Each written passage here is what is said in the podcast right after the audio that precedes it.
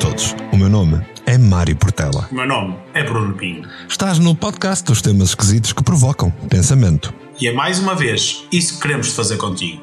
Investigar e partilhar factos e conjecturas sobre estes mesmos temas. Voltamos ao tema dos dois últimos episódios, mas podes respirar fundo, porque acabamos a nossa série sobre Pontifex Máximos e trazemos o que já te habituamos: factos, controvérsia, onde nós vamos dizer aquilo que não devíamos dizer e aquilo que não interessa que se diga. Queremos, pelo menos nesta série, criar a última dúvida, pôr-te a pensar. A pensar e a provocar-te para sair dessa caixa. Mas isso são outros 300, 300, 300, 300.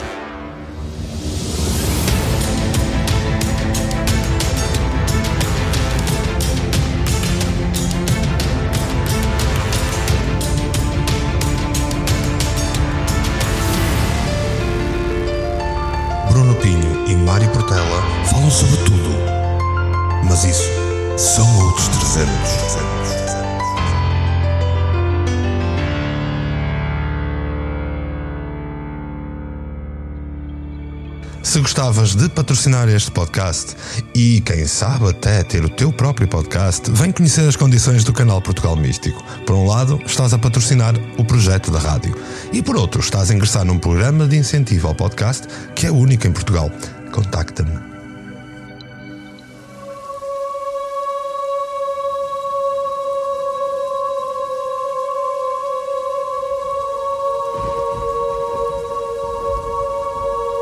Vamos hoje terminar a nossa jornada sobre Pontifex Máximos do primeiro milénio.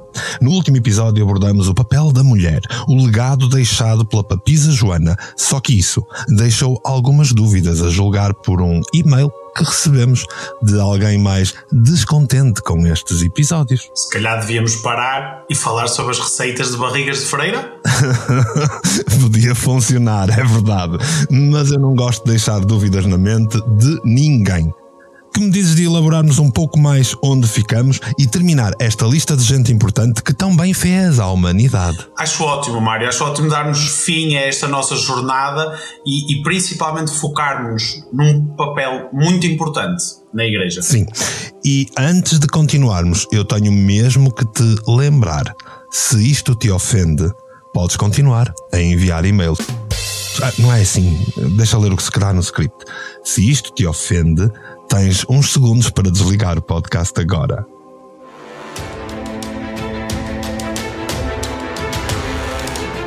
Ainda aí estás. Como tu disseste no último episódio, Mário, a história em torno da papisa Joana é um exemplo ilustrativo do papel das mulheres na Igreja Católica e que atravessa séculos de misoginia e discriminação. Contaste que o calvário das mulheres na Igreja inicia mal a mulher a ser considerada a fonte do pecado original e o instrumento do diabo, mostrando-a como inferior e desprovida de inteligência. Esta visão passou a fazer parte dos artigos teológicos da época, sem a mínima contestação, passando-se a ver na mulher um carácter maléfico e promíscuo que precisava ser disciplinada, pense-se. A Santa Sé chega a promulgar uma lei canónica que permita que a mulher fosse agredida e espancada em qualquer classe social, à semelhança do que vemos no Antigo Testamento, onde a própria Bíblia marca o dia certo para esta atrocidade. Pois. À sexta-feira. Se a própria Bíblia o diz, porque é que os Papas não o hão de fazer? É triste viver-se numa sociedade cujas bases são alicerçadas no ódio gratuito. Quer queiramos, quer não, pelo menos uma grande parte da Europa evoluiu no domínio desta infame Santa Sé e continuam a dar-lhe palco. Aliás, vários palcos que ainda para mais custam caro como a merda. Sim. Muito bom. Sim, e esse palco também é facto. Mas continuando com factos. Como resultado, pelos vistos, foi uma só lenda, o clero de Roma, ferido na sua dignidade e cheio de vergonha por aquele acontecimento singular, publicou um decreto proibindo aos pontífices atravessarem a praça pública onde tiver lugar aquele escândalo ainda hoje, Mário. Ainda hoje isto é proibido. Uhum. Por isso, depois dessa época, no dia das rogações, a procissão que devia partir da Basílica de São Pedro para se dirigir à igreja de São João de Latrão evita aquele lugar abominável, situado no meio do seu caminho. E ainda hoje se faz um desvio ilógico, que curiosamente evita uma rua onde existe uma pequena capela de 3 metros quadrados, dedicada a Santa Joana. Curioso. Vá lá, pelo menos deram-lhe a santidade. Estas precauções parecem-me muito importantes porque confirmam aquilo que eles chamam mito. Faz todo sentido mudar-se definitivamente um percurso que antes era uma linha reta para um outro mais demorado e cheio de curvas. Mas será que foi só isto que fizeram para comprovar que o mito afinal é uma realidade? Nada disso. O clero, querendo impedir que outro escândalo semelhante pudesse acontecer, imaginou para a entronização dos senhores papas um uso singular e apropriado à circunstância, o qual teve o nome de a prova da cadeira furada. Sim, é mais ou menos isso que estão a imaginar, mas eu vou explicar-vos. O sucessor de Joana foi logo o primeiro a submeter-se a esta prova, sendo conduzido à Capela São Silvestre, onde estava uma cadeira de pórfiro furada no meio. Hoje chamamos-lhe sanitas. Bem, na qual eles sentavam o pontífice e antes da consagração, os bispos e os cardeais faziam o Papa sentar-se com aquilo que nós hoje chamamos um man spread, mostrando nessa posição, com os hábitos pontífices entreabertos, revelando a sua virilidade.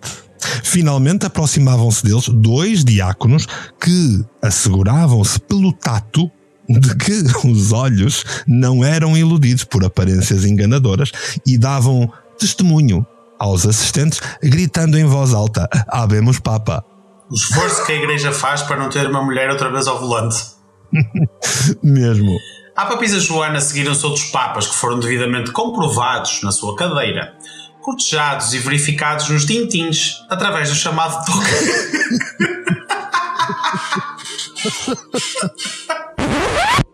Enfim, o próximo será João VIII, que acabou os seus dias envenenado e espancado pelos pais furiosos de uma dama romana, que o núncio arrebatara ao marido, com quem passava as suas horas e de que servia para as suas libertinagens sádicas, a julgar pelos registros, pelo menos. Uhum. Depois de João VIII veio Adriano III, que também levou uma vida desenfreada, e durante o seu mandato, os padres de Roma viviam publicamente com cortesãs e dominavam, como proprietários, o negócio das respectivas casas. Portanto, ao Adriano que parecia que trabalhava na Remax, segue-se o perverso do Estevão, ali no ano 890 e qualquer coisa, que cometeria um dos atos mais repudiáveis da história do papado. Estevão VI, hábil e corrupto, mandou exumar o cadáver de Formoso, que lhe arrebatara o trono um ano antes, levou o cadáver para Roma, sentou-o no trono com os seus trajes papais, e depois iniciou um concílio em que julgou o morto na presença de todos os prelados e curas. Não satisfeito com a sentença de culpabilidade, mandou mutilar o cadáver ainda com as vestes papais. Nada perverso. Nada. Dois anos depois, durante a vigência do Papa Romano I, Roma e a Igreja estavam totalmente corrompidas. Neste reinado, em que se combinara a magia e a sodomia, tiveram lugar acontecimentos vários, como o nascimento de um monstro com cabeça de leão e corpo de homem, segundo estranhos registros em vários documentos. Foi um reinado execrável, acerca do qual escreveria o cardeal Barónios. Deve chamar-se a este o século de ferro, devido aos males inomináveis que nele aconteceram. E referindo-se muito particularmente à situação da Igreja, cujos templos se tinham convertido em lugares de prostituição, menciona as cortesãs que, com as chaves do céu, levam os papas e os bispos a prostrarem-se aos seus pés. E chegamos assim a um dos episódios mais vergonhosos da história dos papas. Os historiadores e os teólogos chamam de forma apropriada a esta era a era das cortesãs. Foi um período de pouco mais de uma década, mas cheio, cheio de horripilantes histórias.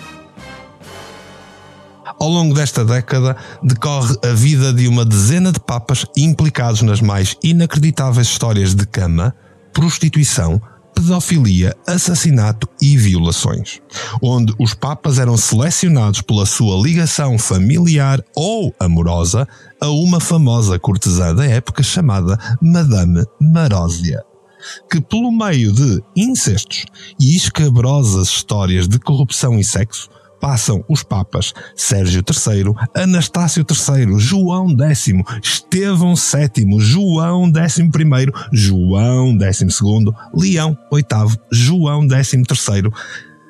E vejam, parece que estamos a dizer os concorrentes do preço certo. Afinal, termina ali com o João XIII, que foi também o inventor da fogueira para os adversários. O novo século iniciar-se-ia com um Papa muito especial. Um Papa que chamaram de mago, alquimista, cabalista, esotérico e introdutor da álgebra em França. Trata-se aqui de Silvestre II e estamos já no ano de 999. Bem, este, porém, faz a transição para um segundo milénio em que provavelmente a história é melhor. No entanto, nós prometemos que só íamos falar do primeiro milénio. Mas eu acho que, a julgar pelo e-mail, devíamos terminar tudo isto. que achas, Bruno? Ui, mas afinal ainda vamos falar dos papas que se seguem? Não tens medo dos próximos e-mails? Não, até porque eu estou mortinho para falar do Papa Nazi. Mas é, olha, vamos pensar assim. Sei de fonte segura que já temos uma boa base de ouvintes que nos apreciam mas esses não mandam e-mails. Temos que medir pelos 8 mails o que a audiência quer. Uh, e sendo assim, é muito importante lembrar que os nossos e-mails vão ser a nossa forma de selecionar os temas. E essa é mais uma razão para nos enviar os teus e-mails, sugestões e opiniões para outros300.portugalmístico.com. Isso mesmo. É através desse e-mail que tu nos vais dar sugestões e vais também não te esquecer de partilhar.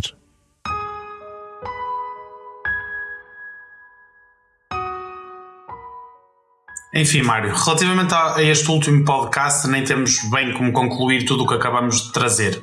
Só podemos lamentar que esta seja a estrutura que alicerça uma religião que tem milhões de seguidores por todo o mundo, que impacta na visão e educação de milhões de pessoas no mundo e que são essas mesmas pessoas, com essa base, com essa estrutura, com essa educação, que dominam Pois, de salientar que tudo aquilo que te trouxemos ao longo destes três episódios da série Pontifex Máximos, por mais incrível que te pareça, são tudo factos. Factos documentados e aceitos na história dos homens e também na história dos homens religiosos. Agora, se isto foi o documentado, imagina lá tu as atrocidades e as barbaridades que escaparam aos documentos.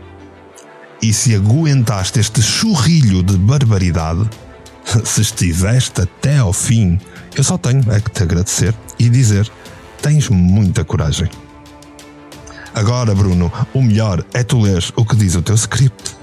Bem, aqui o meu estagiário escreveu aqui no meu script que eu tenho agora que fazer um apelo à ação, gostos, redes e partilhas. Por isso seria bom que o fizesses, porque sem ti nada disto é possível verdade. E nós vamos voltar muito em breve. E tu vais nos ver ali a chafurdar mais um bocadinho na mente, a chafurdar mais um bocadinho em tudo que é enigmas. E assim podes contar connosco muito em breve, talvez na próxima semana.